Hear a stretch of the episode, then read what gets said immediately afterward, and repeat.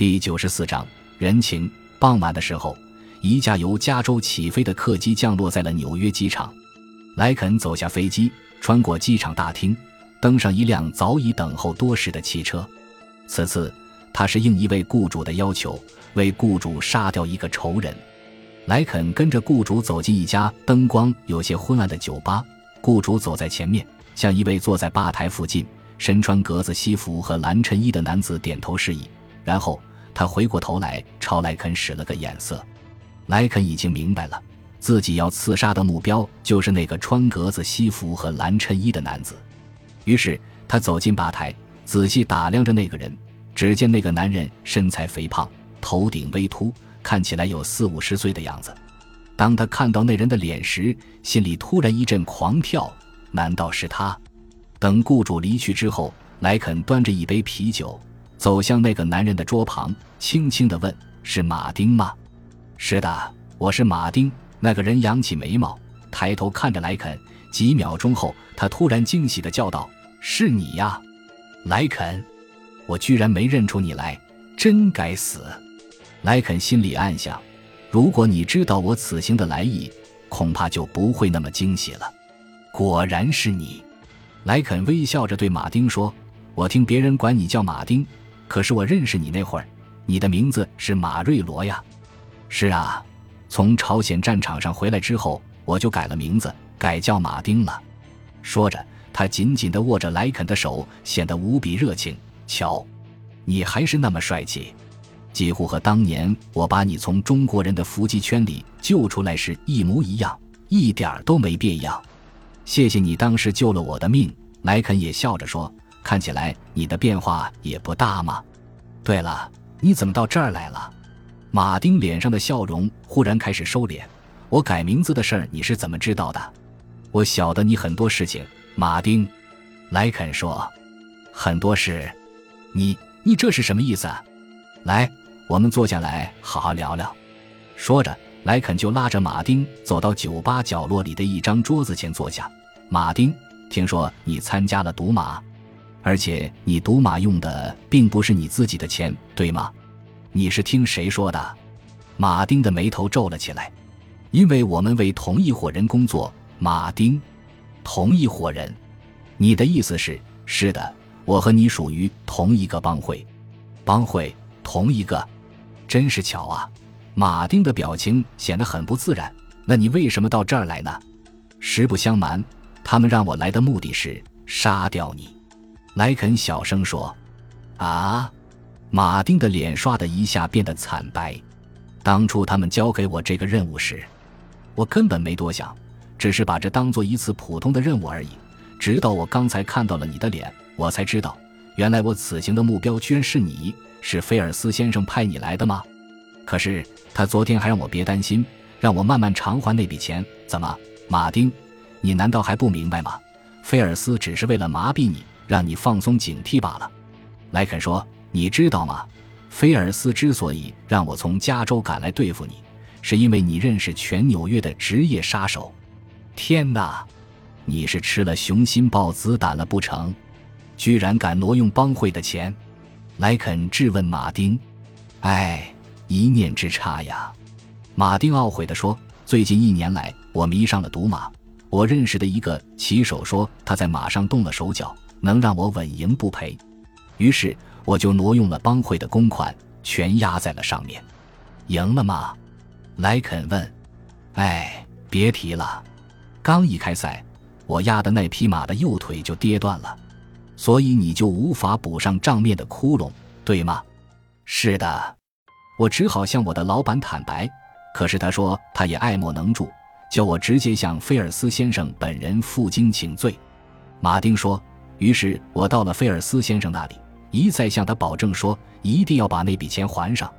可能是由于我在帮会中有很好的信用记录，所以菲尔斯先生当时表示原谅我的罪过。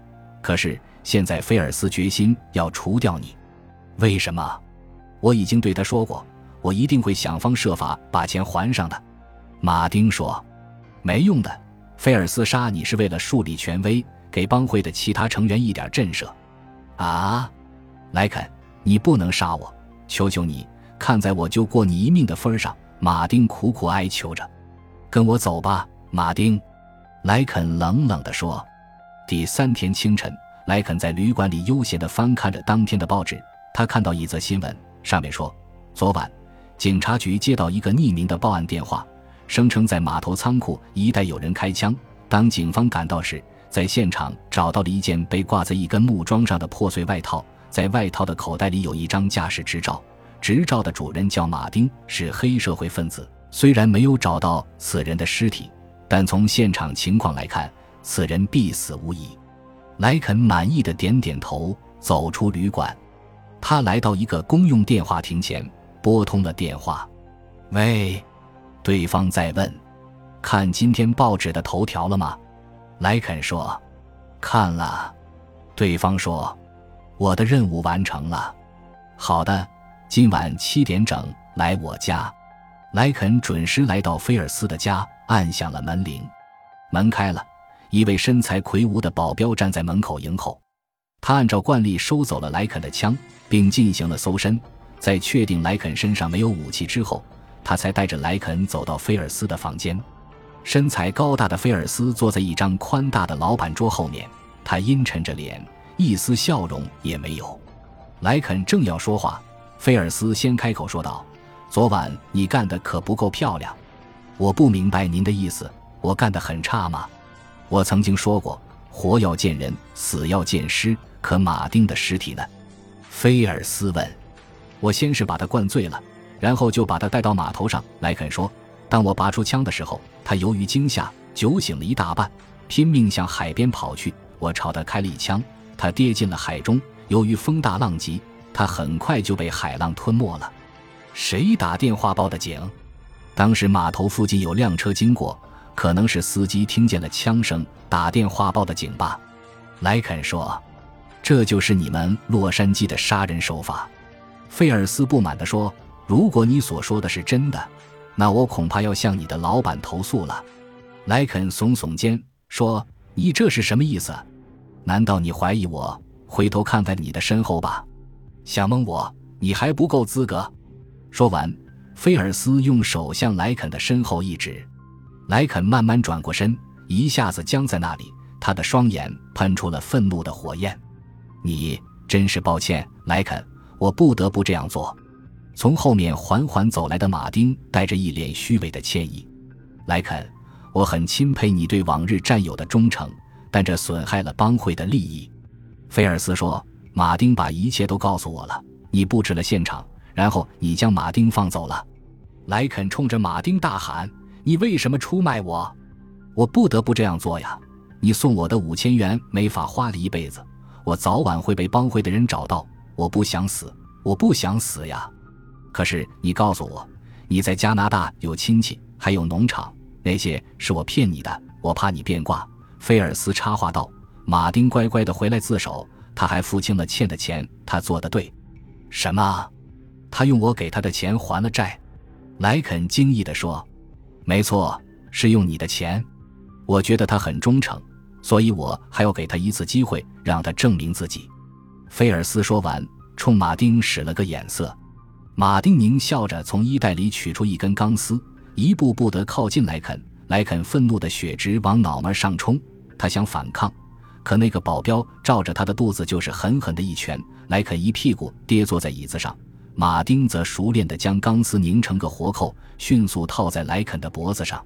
莱肯，真对不起，朝鲜战场上的那份人情，你算是还了，但我倒欠你一份人情，我下辈子再还你吧。马丁说完，用力收紧了钢丝。感谢您的收听，喜欢别忘了订阅加关注，主页有更多精彩内容。